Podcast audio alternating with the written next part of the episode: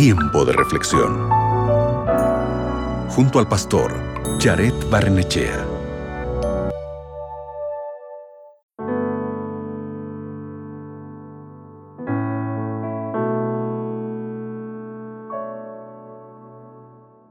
¿Alguna vez te has preguntado qué es y cómo debería ser la oración? Abre tu Biblia en Mateo capítulo 6, que es un excelente punto de partida para que tratemos este tema. En este texto, Jesús está enseñando a una multitud y cuando llega al tema de la oración, empieza enseñándoles cómo no orar. En principio, la oración no se trata de las palabras que decimos, sino de la intención detrás de nuestras palabras. Jesús primero enfatiza la hipocresía de aquellos que se paran en las sinagogas y en las esquinas de las calles y lloran en voz alta para que todos vean cuán piadosos son. También enfatiza las frases prolijas pero vacías que en sus oraciones algunos profieren para que quienes los escuchan los consideren personas piadosas. Ante las oraciones hipócritas de algunos, la solución de Jesús fue alentar a las personas a orar en secreto. En Mateo capítulo 6, versículo 6, Jesús enseña que debemos ir a un espacio privado para conversar con Dios. Entras a tu habitación, cierras la puerta y tienes una conversación sincera con Dios. Y si no estás seguro de qué decirle, no te preocupes. Jesús nos enseña también eso. Jesús nos enseña también a orar. Y eso está escrito en la Biblia y es conocido como el Padre Nuestro.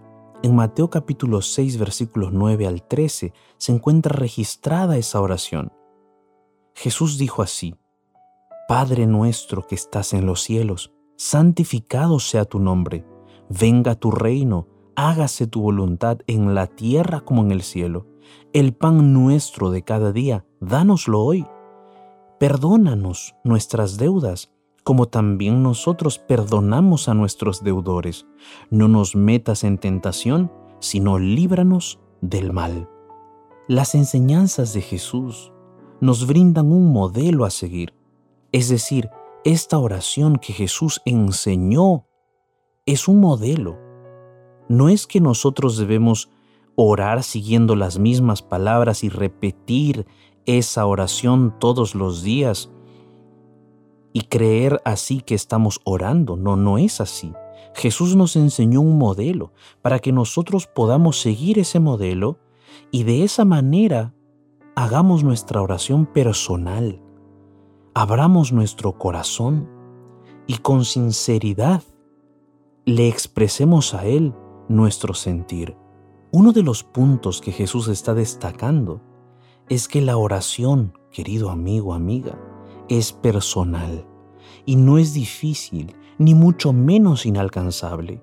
Cualquiera puede orar y cualquiera que quiera conocer mejor a Dios puede y debe hablar con Él regularmente. Así que mi amigo, mi amiga, la próxima vez que vayas a orar, no tengas miedo. No tengas temor. Entra en tu cuarto, cierra la puerta y habla con tu Padre Celestial. Expón lo que está secreto en tu corazón. Comienza reconociendo que Él es tu Dios. Cuéntale tus luchas, tus situaciones difíciles. Abre tu corazón. De esa manera, tu Padre Celestial, que ve lo que se hace en secreto, él te recompensará. Estoy seguro.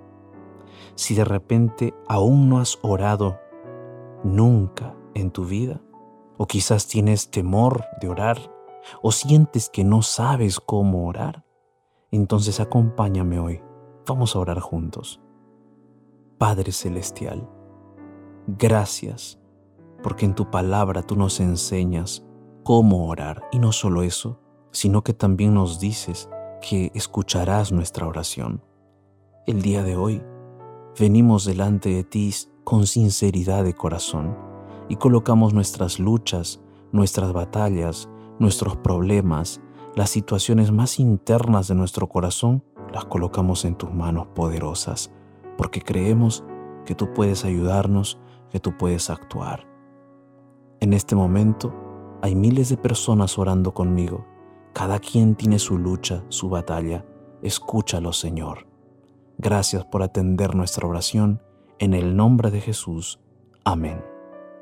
Recuerda, ora a Dios en privado y Él te recompensará en público. Acabas de escuchar Tiempo de Reflexión con el pastor Jared Barnechea.